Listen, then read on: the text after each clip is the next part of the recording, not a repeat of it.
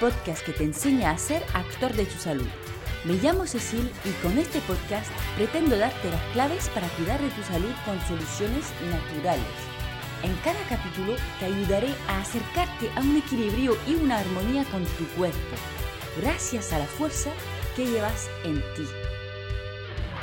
Antes que nada, me permito recordarte que si necesitas un acompañamiento personalizado para tu salud, que sea porque padeces de alguna enfermedad, unos síntomas que disminuyen tu calidad de vida o simplemente porque quieres aprender a cuidar de tu salud de forma natural, estoy disponible para consultas online.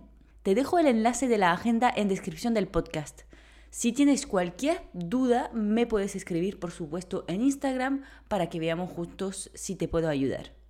Ya vamos por el final de septiembre, entrando en el otoño seriamente y es el momento preciso para hablar de otro tema que se me ha pedido cuando pregunté los temas de interés en Instagram. El otoño es una temporada de retracción, de caída de hojas, una temporada de transición. Y como de base nosotros también somos parte de esta naturaleza, obviamente el organismo está impactado por esta disminución de revoluciones a nivel general. Por eso la caída del pelo, el estreñimiento, el cansancio son síntomas muy comunes en esta temporada.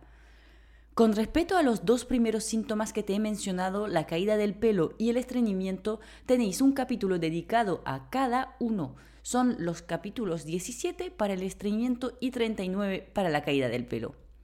Así que uno de los temas muy interesantes para tratar en este periodo del año y del que no he hecho un capítulo entero es el tema del cansancio a largo plazo. Cansancio crónico y eh, cómo recuperar tu energía. Lo primero sería, por supuesto, descartar alguna causa profunda que podría necesitar un tratamiento o protocolo específico. El problema del cansancio es que puede tener su origen en muchos trastornos de salud, pero te mencionaré las causas profundas más comunes. Está el hipotiroidismo, muy importante de descartar por todos los trastornos asociados y el desequilibrio general que puede producir, eh, la falta de hierro, por supuesto, un desequilibrio hormonal, un trastorno del sueño, un estado inflamatorio crónico. Esas serían las causas más comunes de cansancio que requieren un diagnóstico médico. Por lo que como siempre, te recomiendo que antes de empezar cualquier otra cosa le des una pequeña visita a tu médico de cabecera para una revisión. Bueno, y ya habiendo descartado las cosas más sensibles, puedes ir probando las diferentes cosas que te voy a proponer. Bueno, mi favorita es el magnesio. Iba a decir que porque de abuela a padre y a hija nos hemos pasado una especie de carencia constante, pero en realidad no es que sea propio de la familia, es una de las grandes problemáticas del siglo. Y eso simplemente por dos razones. Uno, el magnesio está involucrado en más de 300 reacciones metabólicas, eh, por lo que hagamos lo que hagamos, lo consumimos en grandes cantidades y como cada vez los alimentos están más pobres en vitaminas y minerales, pues cada vez conseguimos eh, consumir menos a misma cantidad de alimentos. Y lo segundo es que cuando estamos estresados, es decir, lamentablemente la gran mayoría del tiempo, no solamente consumimos muchísimo más magnesio, sino que además lo elimina. Cuando te estresas, la adrenalina secretada desencadena la entrada de potasio dentro de las células musculares para permitir la contracción, ya que de base la idea del estrés es permitirnos huir corriendo o defendernos. O sea que el cuerpo se prepara a utilizar los músculos. El problema es que para compensar la entrada de potasio sale el magnesio de las células. Y cuando llega tanto magnesio a la sangre, los riñones se asustan en plan, uff, ¿Por qué tanto magnesio? Eso no puede ser. Hay que mantener el homeostasis. Vamos a eliminarlo. Y así eliminan todo este magnesio por la orina y se pierde. Además, y luego me paro aquí en este bucle de explicaciones metabólicas, una de las más de 300 funciones del magnesio es que es necesario para fabricar el cortisol. Y muy, muy mal hablamos del cortisol porque claro, en exceso es un problema, pero cuando te falta, te vuelves un vegetal. No sé si se podrá decir eso en español, pero bueno, ya, ya te irás acostumbrando a mis expresiones extrañas.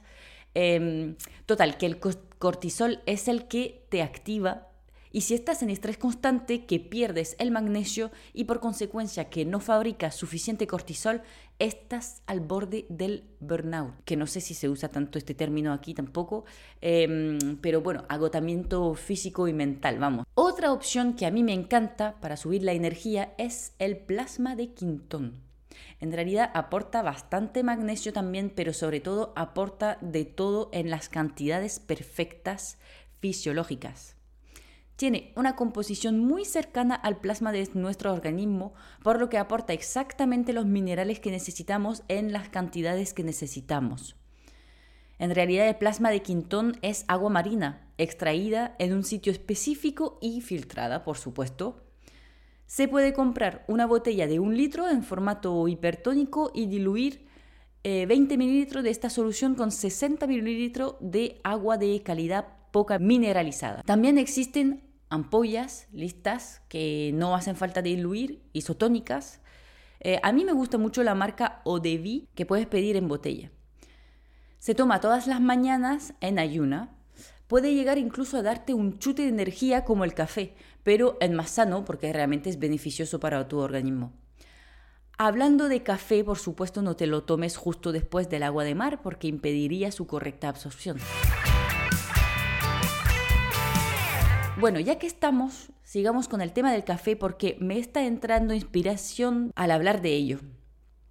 Es que para la pequeña anécdota estoy acompañando a un hombre que tiene un síndrome metabólico, aunque no tenga ni 40 años, con un diabetes tipo 1.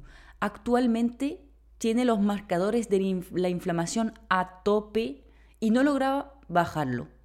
Por supuesto, se siente hecho polvo y aparte de preguntarle todo lo que suelo preguntar, eh, le pregunto si toma café y cuánto. Y me contesta 8, 10 al día. ¿Qué? Pensaba que me estaba bromeando. Ya sabemos una de las cosas que le sube la inflamación a tope y le hace sentir hecho polvo. Porque sí, tan contradictorio como puede parecer, si te sientes agotado todo el rato, limita el café cansa muchísimo tus glándulas suprarrenales y entras en un bucle en el que el cuerpo solo depende de esta bebida excitante para estar con una energía decente.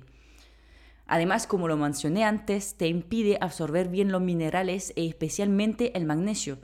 Y también hace que el cuerpo lo, elimine en más grandes cantidades eh, porque es, es un tipo de estrés que infliges a tu organismo al final. Y también porque es diurético. Así que no te voy a negar que yo me tomo café, pero rara vez me paso de dos y siempre antes de las tres y en mayoría solo me tomo uno por la mañana. Y por supuesto de calidad, para que por lo menos aporte algo de antioxidantes.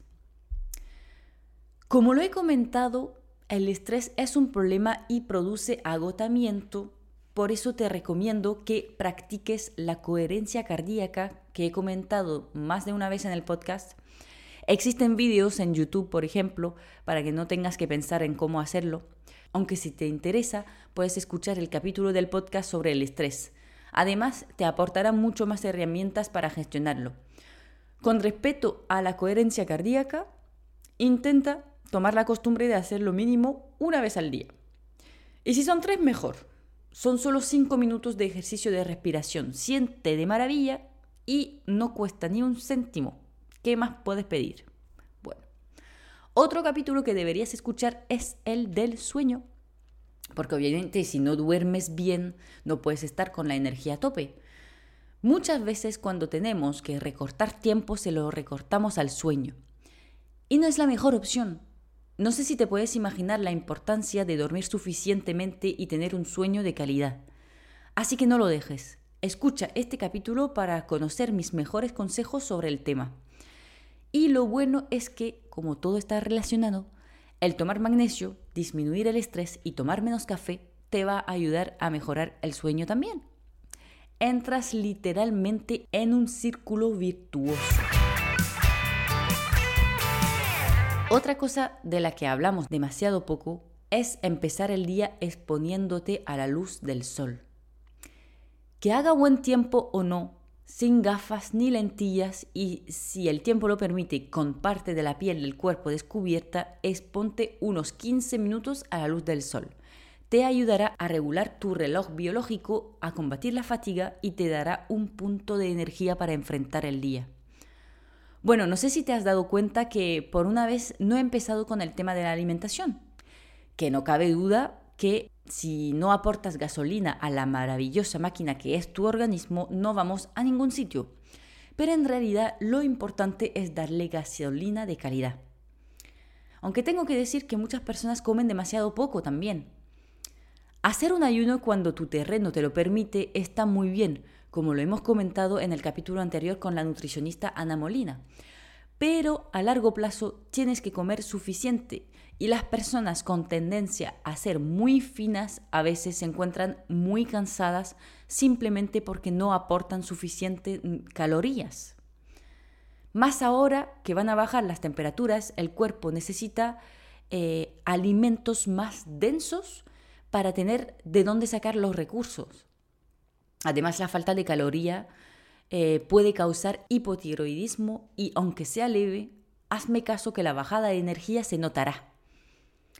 Estamos hablando de aportar 2.000 calorías para las mujeres y 2.400 para los hombres. Eso si no tienes una actividad muy alta. Calcula un día con alguna aplicación cuántas calorías has ingerido por curiosidad. Igual te sorprenderá. Y eh, en el mismo tema, no le tengas miedo a los hidratos. Son imprescindibles para un montón de funciones metabólicas y especialmente para hacer funcionar bien el cerebro. Es verdad que el cuerpo es capaz de producir hidratos a partir de las grasas para hacer funcionar el organismo. El problema es que este proceso cuesta mucha más energía, por lo que si estás cansado ya de base no es lo ideal. Así que con los hidratos si los consumes de buena calidad, en cantidad adecuada y de índice glicémico bajo, te permitirá estabilizar tu azúcar en sangre y no, no te va a engordar.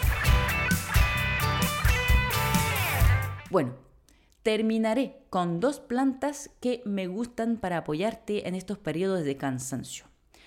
La rodiola y el ashwagandha, que son plantas adaptógenas que te ayudarán mucho a estabilizar tu energía tómate una o la otra, no es necesario tomarse las dos. Te permitirán regular tu cortisol, la hormona del estrés, y aumentar tu resistencia a este mismo estrés, tanto físico como emocional. En realidad hay muchísimas opciones para aumentar tu energía y como siempre depende muchísimo de em, por qué sientes cansancio y también por supuesto de tu terreno y dicho de otra manera de lo que te va bien a ti, todos esos consejos te van a dar unos cuantos puntos más de energía, no cabe duda, pero quizás algunos te irán mucho mejor que otros. Si te ha gustado el capítulo de hoy, te puedes suscribir en la plataforma que estás utilizando para no perderte los siguientes capítulos y como siempre se agradece que compartas el capítulo si te ha gustado, aunque sea solamente pensando en todas las personas que tienen cansancio crónico o temporal en esta temporada ahora de que llega el otoño y deberían escuchar todo eso para poder vivir mejor. Muchísimas gracias por escucharme y nos vemos en el próximo capítulo de Cuida tu energía vital. Chao.